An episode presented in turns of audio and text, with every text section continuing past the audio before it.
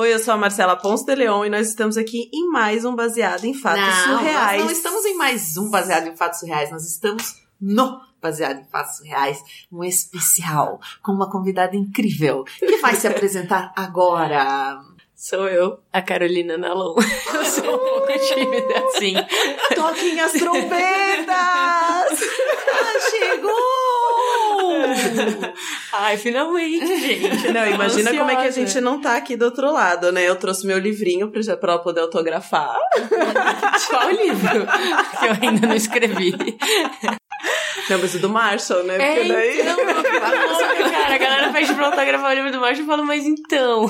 Caso o vocês não Marshall. sabem quem é esse maravilhoso Marshall Rosenberg, escreveu o livro Comunicação Não Violenta, ele que metodologizou Nossa, que Essa- palavra difícil pra você falar essa essa, hora. ferramenta de comunicação que É, faz a incrível. gente ser mais feliz, mais alegre, faz a gente criar menos problema para nós mesmos, não é mesmo? Se você não conhece, procura aí, Comunicação Não Violenta, CNV. Sim. Sim, sim. Mas eu pensei se eu trazia ou o livro ou a minha girafinha. Ah, E aí eu fiquei pensando qual seria menos constrangedor. a girafinha. bunda da girafinha. Bunda da girafa. Sim. Mas Ai, achei ele lem... Desculpa. Não, não, não. É que eu sempre penso quando a gente fala do Marshall, tipo, que eu nunca vou ter oportunidade de conhecê-lo, afinal de contas ele já morreu, né? Uhum. E o quanto que esse cara transformou a minha vida. E ele nem faz ideia. Tipo, a minha vida inteira transformada, assim, porque por conta da CNV, porque eu decidi fazer isso no meu trabalho, não é louco? Talvez e ele, nem saiba. sabe. É, talvez ele saiba. Se você estiver aí, macho, nos dê um sinal. Puta, para, meu. Eu não quero esse tipo de contato, eu quero que ele fique em paz, tranquilo, cumpriu a missão dele, tá? Shelly, conta pros nossos ouvintes como é que funciona o baseado em fatos reais. Aqui no Baseado em Fatos Surreais, nós contamos a sua história em primeira pessoa, como se tivesse acontecido com a gente. Eu, a Marcela, nossas convidadas. Então você pode mandar aquela sua história. Sabe aquela história que ninguém vai acreditar? Você fala, meu Deus, se eu contar, ninguém acredita nessa história. De tão surreal que ela foi, manda essa história pra gente no nosso e-mail bfsurreais.gmail.com e a gente vai recebê-la com o maior amor. Pode mandar em áudio, pode mandar em texto, pode mandar como você quiser. Até em a gente desenho. conta aqui, até em desenho. Com laranja, você pode fazer um vídeo, explicar pra gente a história e a gente conta aqui. E é assim que funciona, baseado em fatos surreais. De maneira anônima, né? Mantendo a sua identidade secreta. Secreta. Ninguém sabe. Aliás, a gente conta umas histórias aqui no Baseado em Fatos Surreais. Vocês até conhecem as pessoas. Ixi, se eu te contar, menina. Mas não vou contar. Você Não vai ter que contamos. imaginar quem será que é dona dessa história. Exatamente. Vamos pro caso da semana? Vamos lá.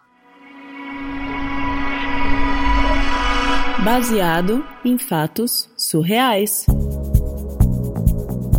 Histórias de mulheres como nós, compartilhadas com empatia, intimidade e leveza. Onde o assunto é a vida e o detalhe, o surreal.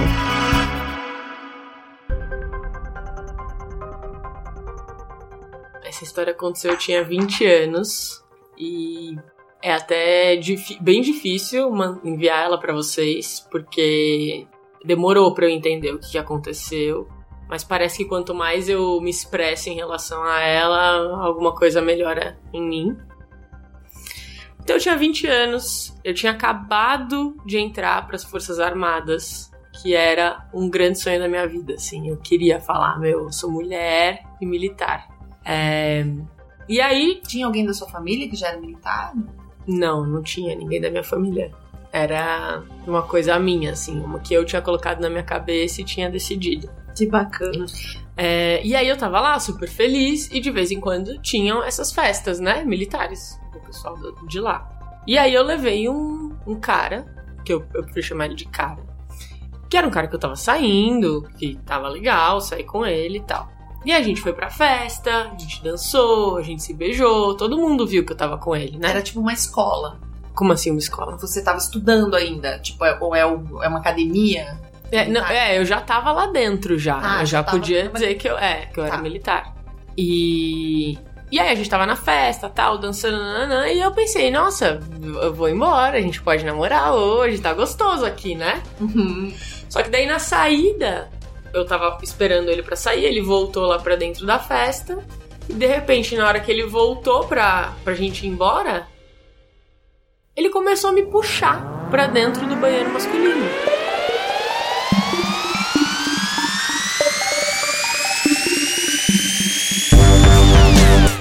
Me puxar com força. Eu falei, não, eu não quero, não, não, não quero aqui, eu não quero fazer nada aqui. Eu tô, tô no meio da festa com a galera, menina de 20 Tipo, anos. ele queria te mulher. agarrar no banheiro. Ele queria que a gente transasse ali mesmo, mas eu não queria, porque a gente tava no meio da festa. Todo já- mundo ia ver, ia, não, não, eu não queria. eu- isso era a minha intimidade, eu queria ir pra casa com ele. E vocês estavam saindo pra isso, né? Exato, não, não, teria, não tem porquê fazer isso ali, Uhum. entendeu? Ele era militar também, a gente sabe que isso não é, é um ato imoral, né? Tipo, Uhum. não, imagina, e nem se eu não tivesse num contexto tivesse militar, eu não ia querer. Uhum.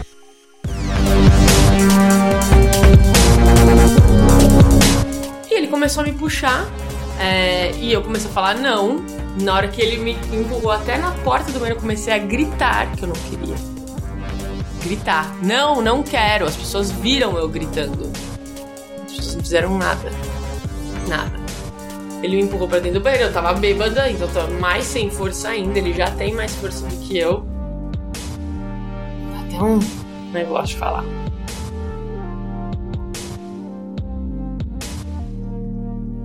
E aí ele me levou lá pra dentro. Hoje eu entendo que ele me estuprou, né? Na hora eu pensei, a gente tá transando aqui, que merda. Eu, eu deixei ele fazer o que ele queria. Não senti prazer nenhum com aquilo. E eu gritava, às vezes. E aí, no meio do negócio, um segurança chegou e tirou nós dois. O segurança foi forte o suficiente pra conseguir puxar ele, me puxar. E, e aí ele, ele foi embora. E logo em seguida eu tive que responder por isso.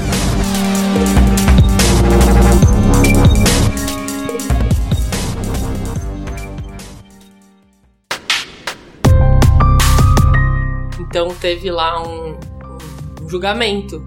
Tinham, aí eram homens, obviamente, né? Um júri de homens militares para eu contar o que tinha acontecido.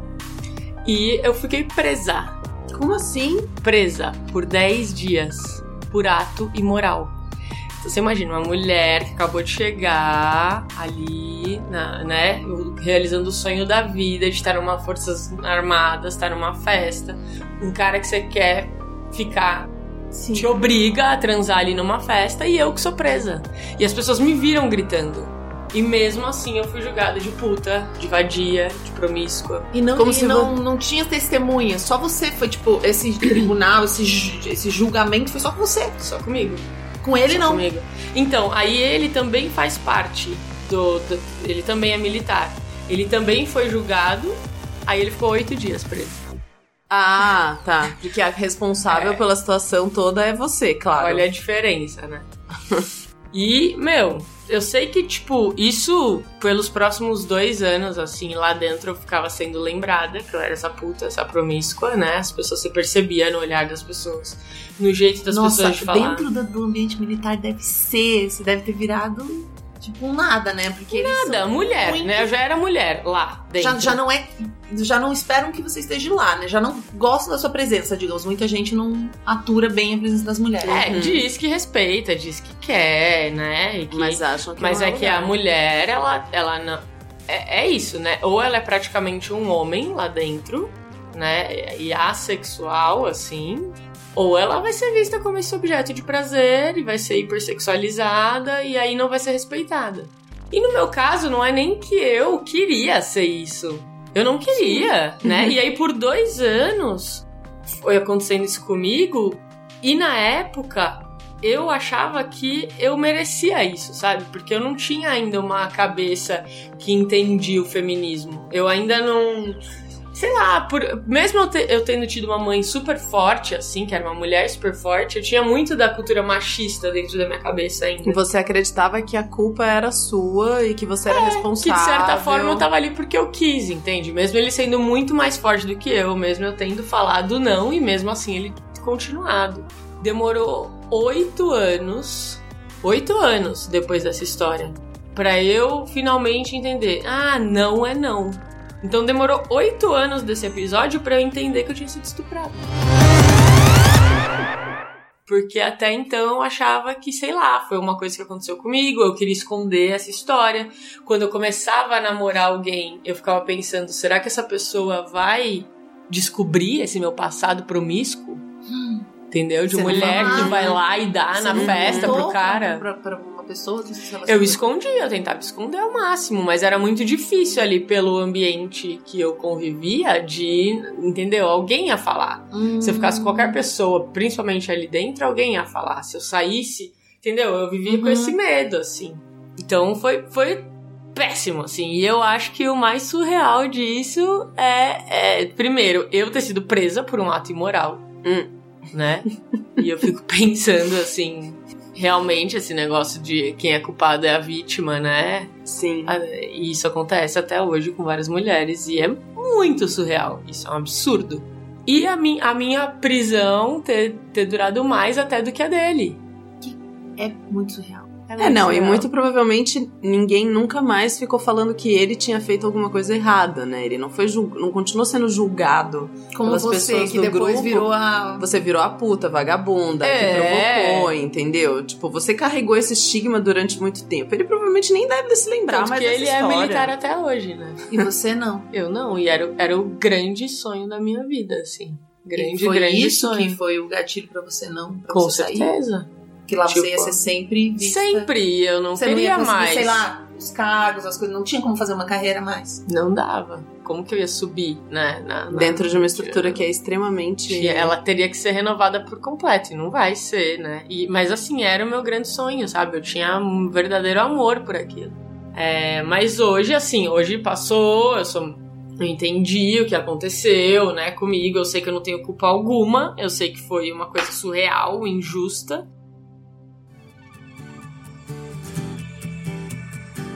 E hoje eu sou uma mulher melhor, mais forte. Hoje eu, eu, eu pinto, então, quadros, eu trabalho, né? Sou artista. Nossa, mudou totalmente. É, mudou Hum. totalmente. Foi pra uma coisa muito mais sutil, muito mais do feminino, mas também de muita força, assim. Que Sim. é o que me dá uma estrutura emocional forte.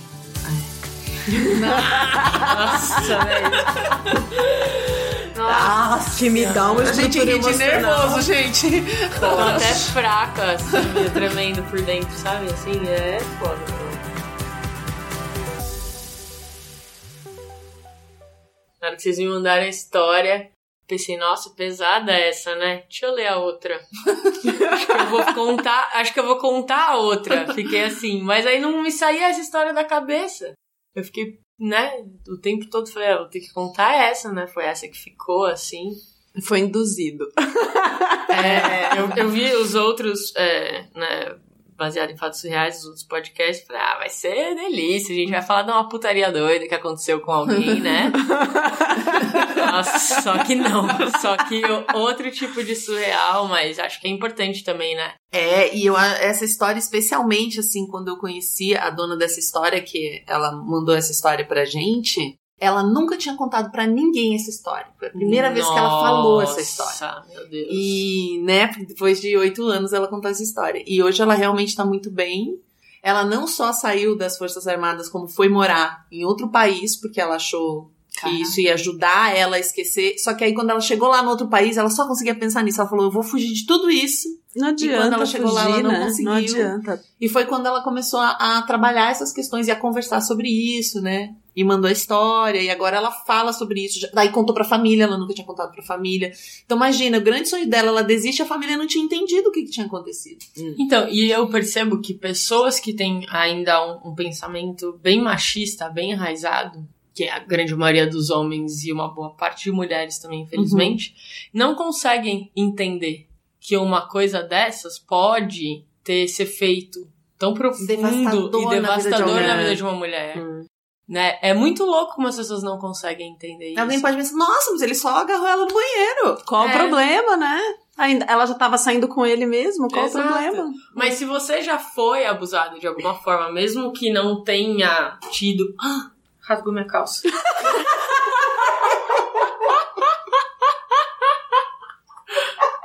liga isso! Vocês ouviram o barulho? eu fui fazer pernas de índio. Tipo, puta que merda, eu adoro essa calça. Ainda bem que você entrou na academia, né? Nossa, tá duro o negócio aqui, meu. Pra dar Alguma uma coisa. desbaratinada, é. Nossa, velho, eu esgotei aqui embaixo. Acontece. Que dó. acontece. Vamos É. retomar. É, nem lembro mais onde eu tava. Nós falamos, se eu você puxo- passou por algo assim, É, exato, exato. E eu, eu passei por uma parada meio assim, eu escrevi no meu blog um texto faz alguns anos, assim. E, e, meu, imagina, o cara nem chegou a encostar em mim. Mas o medo que eu senti, sabe? Então eu fico pensando, cara, se você foi uma, uma mulher que ficava com o cara, que confiava nesse cara, e aí você foi julgada por toda uma organização, uma instituição, que era o seu sonho de vida fazer parte, pô, sabe? É, é, eu acho que realmente quando a gente não entende histórias assim, é porque a gente tá vivendo uma crise de empatia. Porque, né, de não entender mesmo como é a realidade das mulheres. de preferir. Às vezes eu acho que o terror é tão grande de lidar com essas histórias que a gente prefere fingir que não tá entendendo. Eu, eu realmente acho que as pessoas Hum. conseguem entender, mas elas preferem imediatamente ou desconfiar da vítima, ou não sei o que, já fiz vídeo sobre isso também, porque é mais fácil ignorar que isso existe do que aceitar que existiu, porque aí parece que eu tenho que fazer algo a respeito. Pode E é muito mesmo. duro, sabe? Eu acho que tem um lugar aí de eu prefiro ignorar do que pensar no que, que eu poderia fazer melhor pra não incentivar esse tipo de coisa. Sim, sim. Vamos voltar à programação normal. Não tão normal agora, né? É.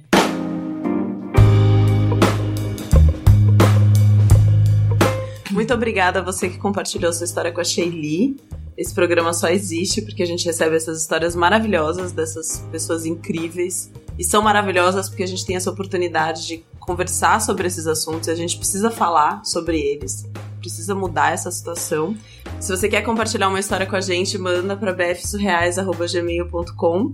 É, obrigada a você, ouvinte, que tá aí do outro lado, a todos os nossos novos ouvintes. Obrigada, Carol, pela oportunidade. Hum, Obrigada, meninas. Adorei, adorei. É, tem, tem muita coisa pra falar, Shelly. Eu esqueci todas as coisas agora. Eu fiquei, eu fiquei nervosa, porque Pausa, ela Débora. assinou meu livro e eu fiquei nervosa, entendeu? Ai, meu Deus, o que, que eu tenho pra falar? Não, a gente tem que contar que você pode apoiar o Baseado em Fatos Reais no apoia.se barra bfsurreais. A gente tem que contar que a gente tá no Spotify, no Deezer, em todas as plataformas pra ouvir. O que mais que a gente pode contar? A gente tem muita coisa pra contar, não? Que a gente ama vocês. que a gente se ama. Vamos ser mais empáticos, gente. Vamos estudar comunicação não violenta. Quer fazer seu jabá? Quer fazer seu jabá? Ah, eu quero, né? Claro, né? Se vocês querem ouvir mais a voz da Carol, ver a Carol, onde, onde a gente tem te vídeos encontra. ótimos. Sim, aí eu disponibilizo permanentemente um curso de comunicação não violenta gratuito, que é um curso pequeno, né? São dois vídeos, no www.caminhodacomunicacão.com.br. E o nome da minha empresa é Instituto Thier. Lá também dá pra encontrar umas coisinhas. Então, pra, como diz a Shelly, arranjar menos problema pra sua própria vida. E eu já fiz o vídeos. curso, assim, tem o curso gratuito e se você quiser ir mais profundamente nesse caminho, compreender mais, tem o curso, é, que é um curso online e presencial, muito legal. Eu vou fazer o jabá porque eu recomendo para todo mundo. né? É um investimento em você mesmo muito bom, assim, porque a gente é uma ferramenta. Quando você entende a comunicação não violenta, você fala, nossa, como é que eu não tive isso na escola, gente? Eu quero aplicar agora. Então vale a pena, assim, o curso presencial é muito legal. Ai, que bom. É, eu sou suspeita, né? Eu amo o curso presencial, que eu mais gosto de fazer de trabalho na vida. É isso. Obrigada a todos vocês e até o próximo Baseado em Fatos Reais.